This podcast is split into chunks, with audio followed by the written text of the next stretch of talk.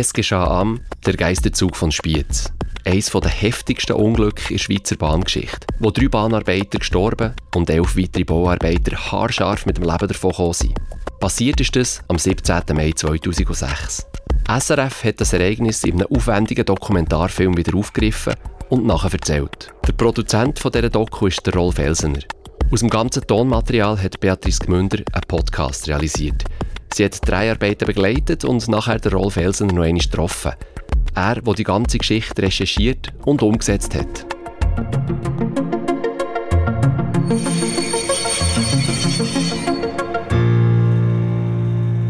Rolf, herzlich willkommen hier im Radiostudio Brunnenhof zu Zürich. Danke für die Einladung. Sehr gerne. Vor knapp einem halben Jahr haben wir uns zum ersten Mal getroffen, eh vom Fernsehen Co. haben schon recherchiert, ah, es geschah am der Geisterzug von Spiez und dann hat gesagt, hey, das wäre allenfalls auch ein Podcast-Thema. Das ist so. Jetzt ist beides im Kasten, der Podcast wie auch das Dokudrama. Du kennst beide Resultate, bist zufrieden? Ja, ich glaube, es, ähm, wir, haben, wir haben wirklich etwas Schönes angebracht, wo, wo, wo den Leuten gut nahebringt, was in dieser Nacht passiert ist und auch die Emotionen, die heute noch sind bei dem Thema, bei den Leuten, die beteiligt sind. Die Emotionen kommen irgendwie über, das, das hast du mir auch gesagt, dass ihr schon viele ähm, Zuschauer oder Zuhörermeldungen haben, wo, wo emotional reagiert haben. Und bei den Leuten etwas auslösen, emotional, das ist ja auch ein Teil vom Ziel vom Fernsehen und vom Radio und vom Podcast machen. Genau, also die, auf die Reaktionen können wir später sicher noch schwätzen. Jetzt eben, wir haben einen Podcast, «Nebis fürs Ohr», Kino im Ohr. Dann haben wir den Film mit sensationellen Bildern, wo die Geschichte auch nochmal neu erzählt wird. Kann man sagen, was kann der Podcast, was der Film nicht kann und umgekehrt? Ja, ich habe ja den Podcast gelost und im Zug habe ich gelost und mich jetzt dunkt, die Bauarbeiter, die erzählen im Podcast, die ausführlich zu Wort kommen, die kommen mir im Podcast intimer über und sie kommen mir näher als im Film. Manchmal ist ja ja, manchmal ist vielleicht das Bild ein, ein Hindernis, dass man viel schaut, was da im Bild ist. Und wenn man sich nur auf die Aussagen kann kon konzentrieren von jemandem, ist man irgendwie manchmal auch näher bei dieser Person. Und wieso jetzt ausgerechnet bei den Bauarbeiten? Wir haben ja auch mit den Angehörigen geschwätzt, mit den Fahrdienstleitern. Ich glaube, als Bauarbeiter haben wir ja nicht gesehen oder sieht man nicht im Film, wie sie arbeiten, einmal nicht gerade die, die dann darüber schwätzen, wie es war. Und durch das mache ich mir vielleicht Bilder im Kopf, die eventuell stärker sind als die, die wir für einen Film gesucht haben. Also ich kann noch sagen, wie es mir hier gegangen ist, wie auch bei diesen Dreharbeiten dabei sind, die Bauarbeiten, die für mich einfach so bis jetzt gestandene Männer sind, Berge von Männern, zumal Tränen in den Augen, sehr emotional, das hat mich selber sehr überrascht. Und völlig unerwartet, gell? wo wir den Typ getroffen haben. Du magst dich erinnern, der Hausi Wenger hat uns mit dem Auto abgeholt, hat ein Armee-T-Shirt und einen Schnauz und äh, einen zurückhaltenden Mensch eigentlich, äh, ein Bär von einem Mann. Genau. Und dann völlig unerwartet auf seinem Stuhl sitzt vor der Kamera und ein bisschen in sich zusammenbricht. Genau, und da 13 Jahre später. Ja, das ist mir auch noch. Das, das werde ich nie vergessen. Und ich habe jetzt wieder Hühnerhaut. In dieser letzten Podcast-Folge, das ist Bonusfolge, will ich mit dir ein bisschen hinter die Kulissen schauen, wie es überhaupt dazu gekommen ist, dass SRF das Zugsunglück von 13 Jahren nochmal aufnimmt. Das ist das eine. Und zum anderen eben auch auf die Reaktion, die du schon erwähnt hast, auf den Podcast, der schon online ist. Rolf, es geschah am der Geisterzug von Spiez. Mit dem lanciert SRF ein neues Format und schafft zeitnähe Ereignisse auf, die die Schweiz bewegt haben. Wieso da ausgerechnet der Geisterzug von Spiez? Das Thema hat uns fasziniert, uns von der Redaktion, weil es sich ein bisschen unterscheidet von einem in Anführungsschlusszeichen normalen Unglück oder von einer Naturkatastrophe die sind auch tragisch, wenn, wenn ein Steinschlag ist oder eine Lawine und Menschen dabei umkommen. Das ist eine Tragik. Hier haben wir es einfach mit einem Ereignis zu tun, das die Menschen haben können beeinflussen. Einerseits die Lokführer im Führerstand bei der Bremskontrolle, andererseits Fahrdienstleiter, die die Meldung bekommen aus dem Nichts, dass da ein Zug unterwegs ist. Und sie haben mit ihren Entscheidungen können das Ereignis beeinflussen. Und die menschliche Komponente, die bis zu einer moralischen Komponente geht, die hat mich extrem interessiert. Also eine Dokumentation, ein Dokufilm mit ganz vielen Facetten und heftig an dem Unglück äh, sind ja auch die letzten 15 Minuten äh, von diesen Lokführern, die nicht gewusst haben, was ihnen bevorsteht, aber immer eine riesige Panik sind. Die Überlegungen der Fahrdienstleiter, äh, die müssen entscheiden hey, was machen wir mit dem Zug, dass er stoppt. Äh, was genau geht so viel her, dass eine 100-minütige Dock entsteht? Ja, 100 Minuten sind wirklich lang. Ich glaube, es sind die verschiedenen Ebenen, wo man hat. Man hat einerseits die Fahrdienstleiter, man hat aber auch andere Leute, die, die Bauarbeiter, die wir es davon haben, die Angehörigen. Alle Beteiligten haben ein emotionales Erlebnis, wo ihnen extrem nachgeht, wo sie sich auch extrem gut daran erinnern. Und alle haben aber ein bisschen eine andere Sicht. Und darum glaube ich, lohnt es sich diesen Leuten allen Raum und Zeit geben, um zu erzählen. Und sie erzählen über das gleiche Ereignis, aber jede Aussage ist anders. Genau, Mal hat man das Gefühl, sie erzählen von einem anderen Unfall. Wie sie es genau unterschiedlich erlebt haben, das war wirklich sehr interessant. Gewesen. Genau, das ist mir in dem Sinne auch so gegangen. Es ist aber eine aufwendige Recherche gesehen. Es sind Angehörige, die schwätzen, es sind Fahrdienstleiter, die, die entschieden haben, die überhaupt zuerst mal öffentlich Stellung nehmen äh, zu dieser Nacht. Die Bauarbeiter, die wir schon darüber hatten, äh, es hat sehr viel Fingerspitzengefühl gebraucht. Wie sind die Recherche angegangen? Also es ist eine riesige Leistung auch von der Redaktorin, der Georgorie Neff, die mich äh, unterstützt hat in der Recherche. Sie ist quasi so ein Expertin, sage ich alle, für schwierige Gespräche. Ähm, sie ist sehr feinfühlig einerseits, andererseits weiß sie aber sehr gut auch Bescheid über, über die Sachen, die sie recherchiert. Ähm, ist eine sehr gute Journalistin, die wo, wo sofort einen guten Draht ähm, ver, äh, vermittelt hat zu diesen Protagonisten. Und wir haben dann auch in, äh, im Umgang auch versichert, dass wir sie wollen, äh, lang zu Wort kommen lassen, dass sie Zeit haben zu erzählen. Und ich glaube, das ist wirklich ein bisschen der Schlüssel gewesen, dass die Leute äh, wirklich überzeugt sind, sie können hier mal wirklich erzählen und nicht einfach nur 20 Sekunden im, in einem Newsbeitrag kommen, sondern wirklich mal erzählen. Und das hat ihnen vielleicht zum Teil sogar gut an. Aber nicht alle Angehörigen wollen schwätzen, nur vom einen Lokführer. Die anderen sind aber auch einverstanden mit dem Doku. Genau, es hat einen zweiten Lokführer, haben wir, haben wir mit der Familie geschwätzt. Die Familie hat gesagt, sie akzeptieren es, dass, dass wir einen Film aus, aus dem äh, Unglück machen. Sie wollen aber darauf verzichten, äh, selber äh, vor die Kamera zu treten, was natürlich zu respektieren ist. Und die äh, dritte Familie, es war ja noch ein Bauarbeiter genau. im Container, gewesen, der ist aus Ostdeutschland gekommen. Zu dieser Familie haben wir wie als Mittelsleute, also via Nachbarn oder Leute, die sie kennt haben, Kontakt gehabt. Wir haben unsere Telefonnummer, unser E-Mail dort hinterlassen mit der Bitte, uns zurückzuleiten. Aber sie haben auf das verzichtet. Sie haben wollen, ähm, nichts damit zu tun haben eigentlich. Aber schauen wir noch die Fahrdienstleiter an. Also eben, die haben zwar geschwätzt, die haben das Interview mit ihnen geführt. Der eine wird einfach nicht beim Namen genannt werden, die anderen werden mit Namen und mit Gesicht, die werden nachgespielt von Schauspielern. Warum haben sie Angst? Angst ist vielleicht schon auch ein Grund. Also ein Fahrdienstleiter hat mir gesagt, ähm, er hat sich dann gleich mal als Unglück von Überlingen, Skyguide, äh, erinnert. Dort ist ein Fluglotse, hat bei Überlingen offenbar Schuld daran gehabt, dass zwei Flugzeuge in der Luft zusammengeputscht sind und es äh, hat Tote gegeben und ein Vater von einem Opfer hat den Fluglotsen später umgebracht der Fahrdienstleiter hat mir gesagt, er hat jetzt nicht Angst, dass jemand äh, ihm Gewalt antägt. Aber gleich hat er manchmal das Gefühl, dass gewisse Angehörige könnten das Gefühl haben, er sei zumindest mitschuldig am Tod. Ja, da, da kommt ja auch in meinem Podcast vor und es hat mich in dem Sinne noch überrascht. Ich habe von den Angehörigen, mit denen, die wir geschwätzt haben, keine Ressentiments gespürt. Also irgendwelche Schuldzuweisungen auf die Fahrdienstleiter. Nein, es ist ja Patricia Winter, Tochter vom Lokführer Niklaus Winter, die uns das Interview gegeben hat. Auf dieser Seite ist sicher äh, nichts um an Ressentiment.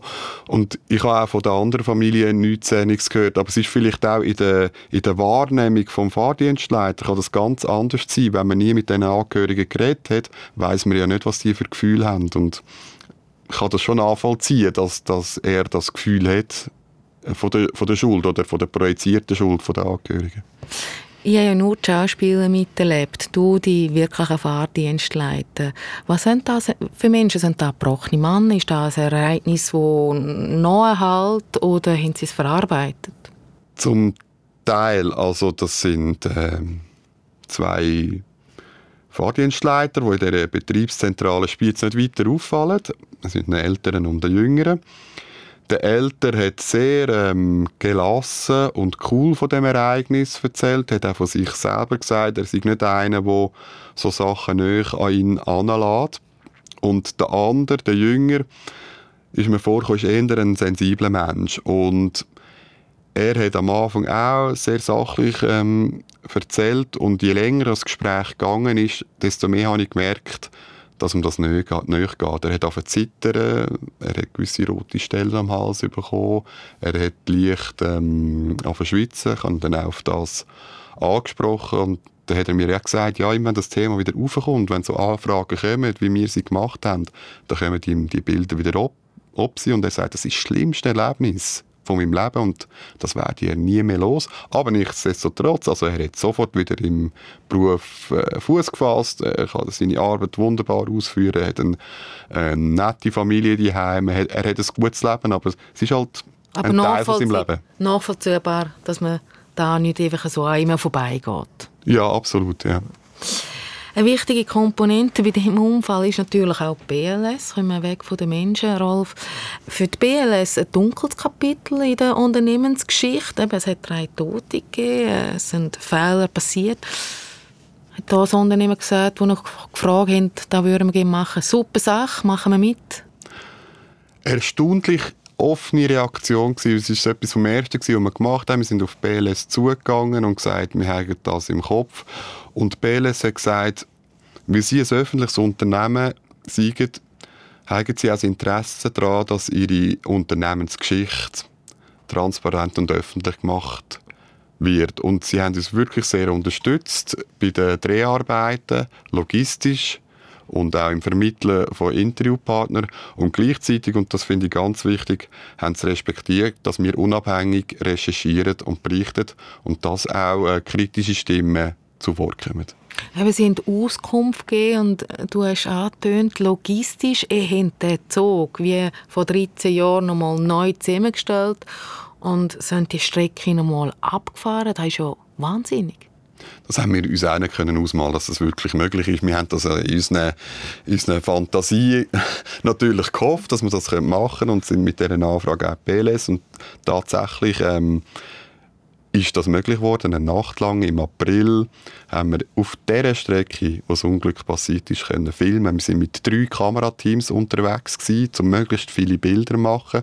Wir haben, du bist auch dabei gewesen, genau. wir haben am Streckenrand grosse Mikrofone aufgestellt, um auch die, die Geräuschkulisse von dieser Nacht, von dem ratenden Zug aufzunehmen. Wir haben nach einem strengen Drehplan bis am Morgen am, um 5 am 5 haben wir Bilder gemacht. Nachher sind wir schlafen. so geschlafen, dass ich denkt, ja, Radio machen ist doch Ringer. Aber der nachgestellte Zug, bleiben wir noch auf dem, der ist dann von Frutigen her abgefahren, in als nachgestellt. Das gleiche Tempo, weil gerade bei dieser verhängnisvollen Nacht hat er zum Teil 100 Stundenkilometer drauf gehabt. Nein, das gleiche Tempo. Wir mussten uns natürlich an Tempovorschriften müssen halten, aber je nach... haben gesehen, 60? Ja, in der Regel ähm, nicht mehr als 60 ähm, zu fahren. Es gibt äh, so kameratechnisch gewisse Tricks, wie man das ein bisschen schneller kann aussehen kann, wie man die Kamera bewegt, wie man, wie man die Einstellungen macht. Darum sehen wir das im Film jetzt nicht unbedingt an. Wir haben natürlich da uns total müssen an die äh, Vorschriften halten. Logisch. Aber Bei dieser Nacht vor 13 Jahren, am 17. Mai, haben ja die Räder glüht, Funken haben gespeit. Da sieht man in dem Fall jetzt Namen.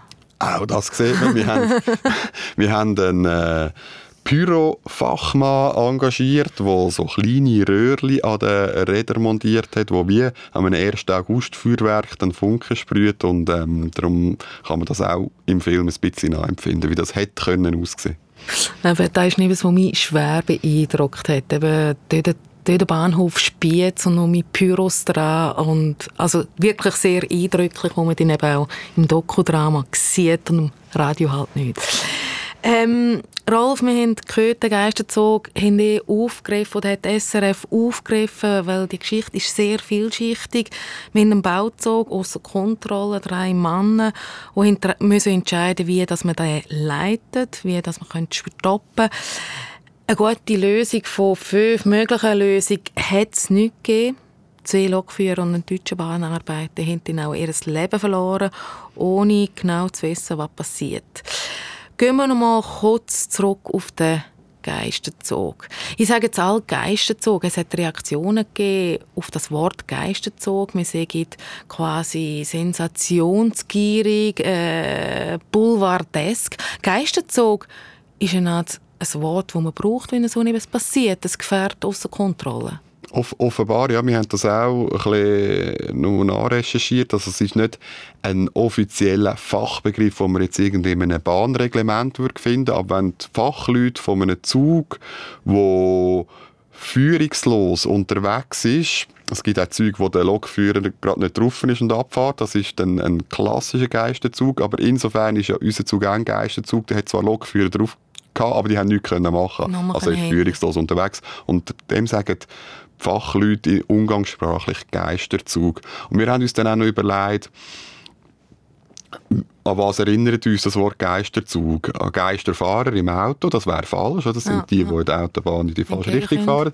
Und wir haben uns aber auch noch am Begriff Geisterschiff orientiert. Da tut man Schiff damit bezeichnen, wo irgendwie vom Radar verschwindet nicht mehr rum sind, vielleicht nicht mehr auftauchen, vielleicht wieder auftauchen. Und diese Anleitung, die dunkt uns auch noch stimmig bei diesem Thema. Ja, bei der Fahrdienstzentrale sind es einfach rote Striche gesehen, oder, genau. wo man nicht gewusst mhm. hat, woher es geht. Aber genau die Lokführer sind auf dem Zug gesehen und haben nicht gewusst, was passiert. Und da sind die Funksprüche um und da möchte ich mit denen mal rasch reinhören. Fahrdienst Biet antworten. Wir bremsen uns dann nicht!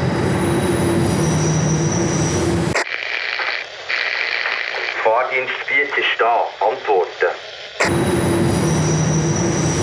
Wir bremsen uns dann nicht! 3 Uhr 7. Geschwindigkeit 55 km/h. Wir fahren überall flüssig durch! 3 Uhr 9. Noch 11 Minuten bis zum Aufprall. 36 263, tu mir anrufen. 36 264. Ihr habt einfach keine Bremswirkung. Du kannst gar nicht bremsen.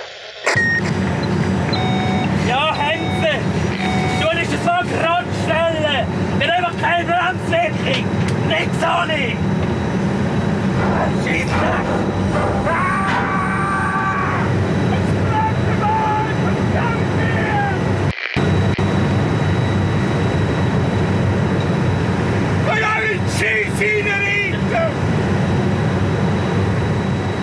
Da war der letzte Funkspruch. Nachher ist er abgebrochen. Die Fahrdienstleiter mussten selber entscheiden, keinen Kontakt mehr äh, zu der Lok führen. Aber die Funksprüche haben im Radio sehr viele Reaktionen ausgelöst. Also Hörer und Hörerinnen haben gefunden, es sei pietätslos, die zu sagen, auch wenn es von Schauspielern nachgespielt und äh, aufgezeichnet worden sind. Wie wichtig sind die Funksprüche, um das Ereignis nochmal aufzuzeigen? Also ich kann es total gut verstehen, dass die Hörer auf das reagieren. Ähm, und gleich finde ich es wichtig, dass man sie veröffentlicht, weil das sind die einzigen belegbaren Dokumente, wo sagen, wie es in dieser Nacht wirklich war. Man muss sich vorstellen, die zwei sind am Morgen um drei in der Nacht unterwegs miteinander. Und da hat niemand etwas ausgeschrieben oder protokolliert, was passiert ist. Funksprüche sind unsere einzige Quelle, die uns etwas über den Ablauf, rein fachlich, aber auch etwas über ihr Fühlen, über ihre Emotionen können sagen Und darum dunkt es mich wichtig, haben wir diesen Film genommen. Ich würde sogar sagen, am Radio oder im Podcast wirken die fast noch stärker als im Film. Weil im Film kommen dann immer wieder zwischendurch Leute, die erklären, was passiert ist oder was hätte können passieren und sie, die Funksprüche sind nicht so an einem Stück. Durch das habe ich das Gefühl, ist da die Intensität höher. Vor allem im Podcast auch die eine Folge, oder, wo die ganze Zugfahrt fast unkommentiert nochmal nachspielt. Und eben, die Funkgespräche hat man halt nochmal nachgezeichnet und äh, nachgespielt im Einverständnis von allen Beteiligten, wo es direkt nachgehen könnte. Genau. Es gibt ja auch dann später, nebst diesen Funkgesprächen der Lokführer, gibt es ähm, Telefonalarmierung von der Leitstelle zu der Polizei zum Beispiel. Und wir haben alle Leute, die auf diesen Funkgesprächen gehörig sind, kontaktiert. Wir haben sie zuerst gefragt, dürfen wir ihn brauchen? Dürfen wir ihn brauchen mit der Originalstimme? Oder dürfen wir ihn brauchen, wenn es ein Schauspieler anspricht? Oder dürfen wir ihn gar nicht brauchen? Mhm. Und gar nicht brauchen, hat es ein, zwei Spruch gegeben, wo die Leute gewünscht haben, nein, der Inhalt ist mir zu persönlich, ich will nicht, dass das an die Öffentlichkeit kommt. Und die meisten haben gesagt, ja, ich darf ihn brauchen, aber ich will nicht, dass meine Stimme darauf zu hören ist. Die Reaktionen zeigen allgemein, es ist sehr emotional, auch im Bahnforum. Die Emotionen können hoch. Hast du das erwartet? Es ist noch schwierig zu einschätzen. Wo ich gemerkt habe, dass es emotional ist, ist, wo wir wirklich vor Ort sind für die Recherche. Also BLS ist ja stark stationiert im Berner Oberland und in einem Teil vom Wallis. Und dort äh, kennt fast jeder jemanden, der bei der BLS arbeitet. Und wenn man den Leuten erzählt hat, warum er unterwegs ist, dann ist das Ereignis sofort präsent gewesen, während wenn man Zürich erzählt hat, was man schafft, haben die Leute so gesagt, ah ja, irgendetwas ist, doch da mal, aber uh, ich weiß nicht mehr genau. Das ist dort in der Region völlig anders. Ist auch 13 Jahre sehr präsent und das hat mir so ein bisschen den Verdacht gegeben, dass es, dass es schon ein Thema ist, wo, wo heute auch noch die Leute bewegt. Kommen wir zu weiteren Reaktionen, Rolf, äh, wo bei uns via Mail srfs.ch oder auf Facebook äh, erreicht haben. Da ist auch diskutiert worden, quasi hat es wirklich keine anderen Möglichkeiten gegeben. Zum Beispiel ist äh, die Möglichkeit ins Spiel gebracht worden, wieso hat man dem entlaufenen Zug einen anderen Zug entgegengeschickt und der hätten wir fahrend abgenommen. Genau. Und das ist auch nicht so absurd, ähm, die Vorstellung. Ich habe mit äh, mit dem äh, Thema bin ich zu einem Eisenbahnexperten, Walter von Andrian, der Chefredakteur von der Schweizer Eisenbahnrevue. Und der hat gesagt, so Beispiel, wie es, wie es der Hörer geschildert hat, das haben wir in den USA tatsächlich mal so gemacht. Nur hier in Spiez muss man sich vorstellen, es ist morgen um drei, man hat eine Viertelstunde Zeit also man muss zuerst einen Lokführer aus dem Bett holen und dann begreiflich machen, was passiert. In dieser Zeit ist der Zug natürlich ähm, schon ab, das ist klar. Wie schwierig das war, ist die Leute Situation ähm, klar zu machen, hat man auch gemerkt, wo die Baustellleute gewarnt worden sind. Also das Telefon vom Fahrdienstleiter zum Sicherheitschef von der Baustelle, wo er nachher aufprallt ist, der Zug, das ist drei Minuten gegangen. Drei Minuten ist gegangen, bis der begriffen hat, dass er muss davon säckeln muss. Ja, aber also, sie haben ja alle gesagt, hey, nein, ich gehe nicht weg, da kommt sicher kein Zug, oder? Genau, niemand hat damit gerechnet, dass es das überhaupt gibt. Ein Zug, der nicht bremsen kann. Das, das hat es eigentlich so eigentlich hätte es gegeben zu Wädenswil, aber eigentlich ist es nicht im Bewusstsein von Leuten, dass es das geben kann. Das gibt es eigentlich nur im Film. Und hat denn der Zug auf das Gleis geleitet werden, stellt sich äh, die User von Facebook bei SRFEs auch die Frage, hätte man nicht können auf ein Gleis leiten, wo es keine Bauarbeiten gab, wo die elf nicht gefördert worden wären? Sie haben verschiedene Möglichkeiten gehabt, theoretisch, die Fahrdienstleiter. Und es hat andere Weichen gegeben, nur die Weichen sind nur zu einer Höchstgeschwindigkeit von 40 km pro Stunde zugelassen.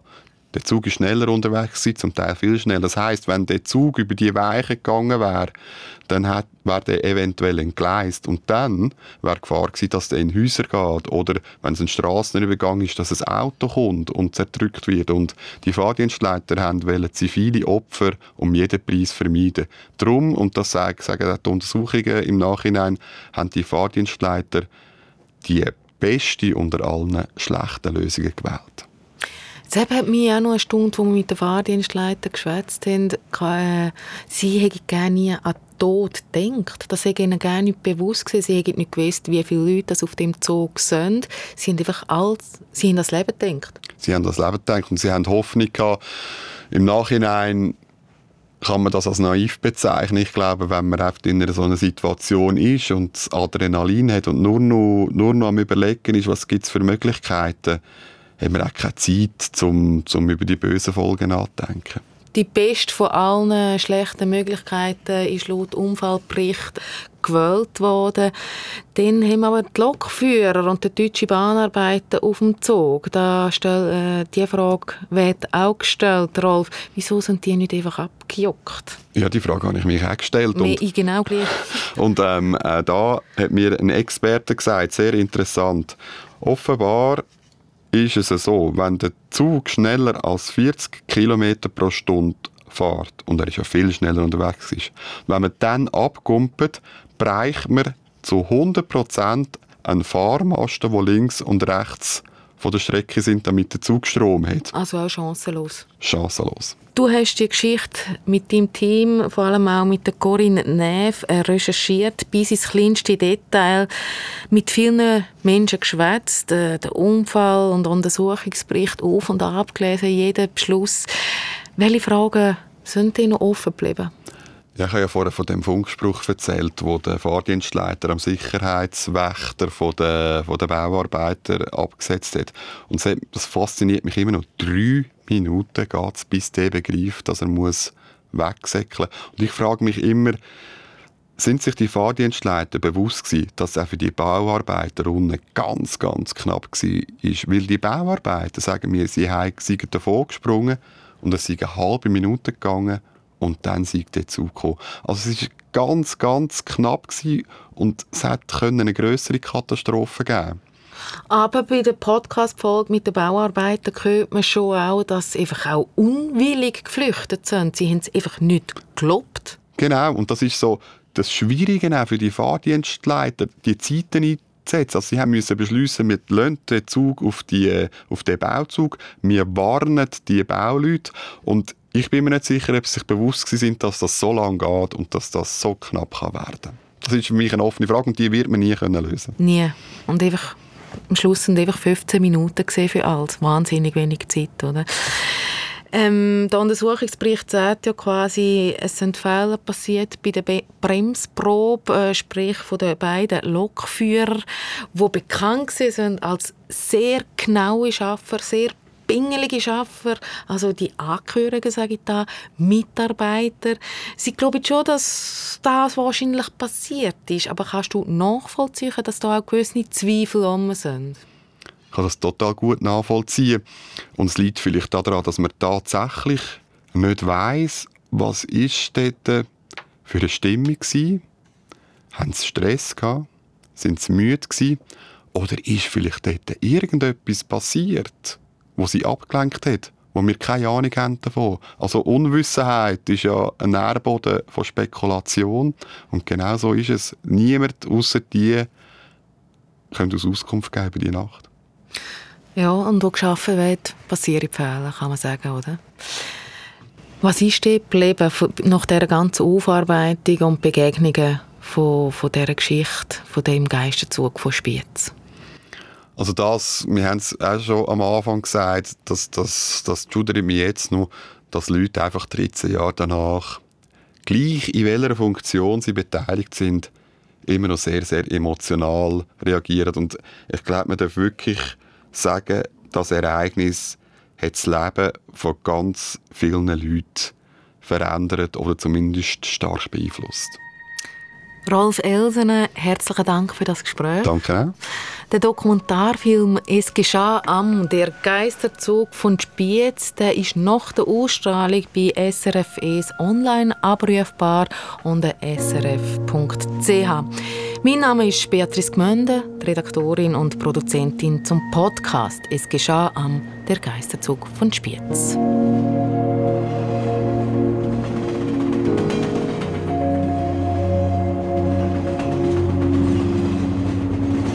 Es geschah am Der Geisterzug von Spiez mit den Hintergrundinformationen zu dem SRF-Podcast und zur gleichnamigen Fernsehsendung. Recherchiert und produziert hat die der Rolf Elsener.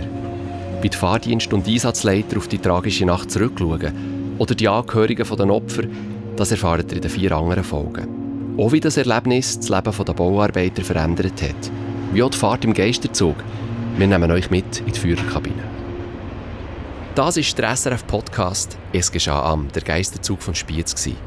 Erzähler Matthias Hämmerli, Redaktion und Produktion Beatrice Gmünder, Ton Jonas Weber, Projektleitung Susanne Witzig.